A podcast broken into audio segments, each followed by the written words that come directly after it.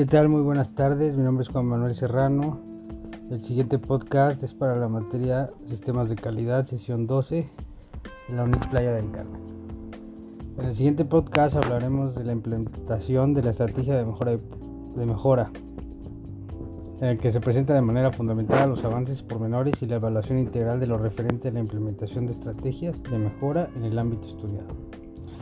Antes de iniciar una mejora de procesos se debe conocer sus objetivos y su alcance dentro de la organización. Es necesario hacer una estructura unificada que pueda responder las necesidades de los clientes. Los procesos deben estar alineados a dicha estrategia para poder optimizar procesos, definir objetivos, objetivos de proceso de calidad y de negocio, definir ciclos de vida del producto y del proyecto.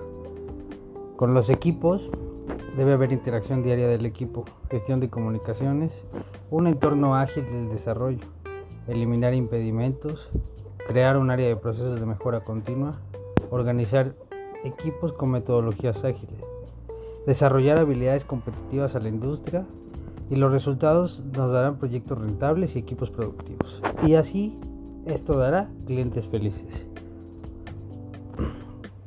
La importancia de la implantación de la estrategia de mejora es fundamental porque es el momento donde se aplica y puede fallar por, problema, por problemas denominados duros o blandos. Cuando hablamos de problemas duros, nos referimos a los duros son todos los elementos que necesitaremos para que una vez que se ha, decidido cuáles son las líneas de gestión que vamos a implantar. Cuando una empresa ya tiene sus procesos, sus manuales de procedimientos, a veces es muy difícil implantar nuevos, pero todo es posible.